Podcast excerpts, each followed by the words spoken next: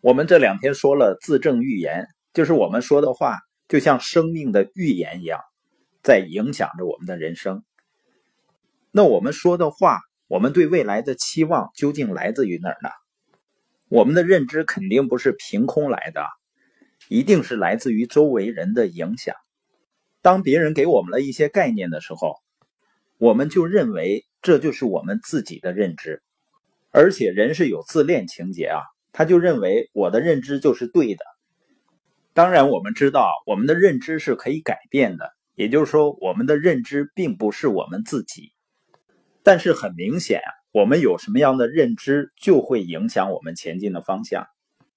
今天我们看一下影响我们认知的一种巨大的力量，叫期待的力量。美国的心理学家罗森塔尔呢做了两个试验，第一个试验呢。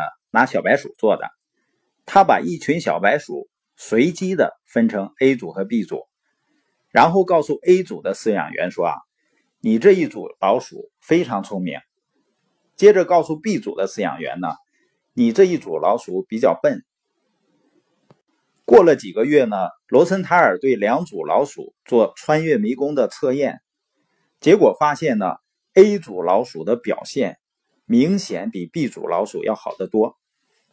你发现人和动物呢，虽然不能交流，但是饲养员呢，明显他对老鼠是有影响力的。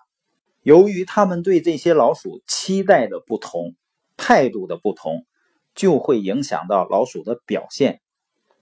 后来呢，在一九六八年的时候，罗森塔尔又带助手们来到一所乡村小学，在一到六年级各选三个班。对这十八个班的学生进行了一个未来发展趋势的测验。测验结束以后呢，他把一份最有发展前途的学生的名单交给了校方，并叮嘱他们要保密，免得影响实验的正确性。这个名单呢，占了学生总数的百分之二十。但实际上，校长和学生都不知道的是。名单上的学生都是随机选的，罗森塔尔呢根本没有去看这个测验的成绩。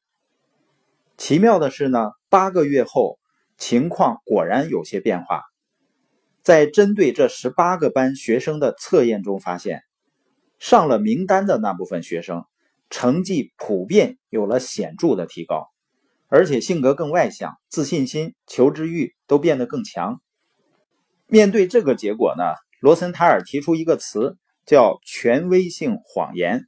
他认为呢，他对于校方来说是权威，而校方呢对于学生来说也是权威。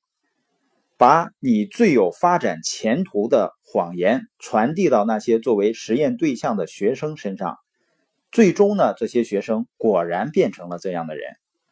而且很有意思的是呢，这些学生并没有得到明确的语言告知。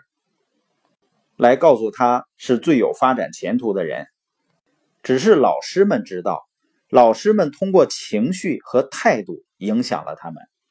从这个试验里面可以看出什么呢？就是别人，尤其是那些对我们有影响力的人，他对我们的态度、相信程度，或者说的话，也就是说，他们对我们的期待，会形成我们对自己的认知。也形成我们自己对未来的期望。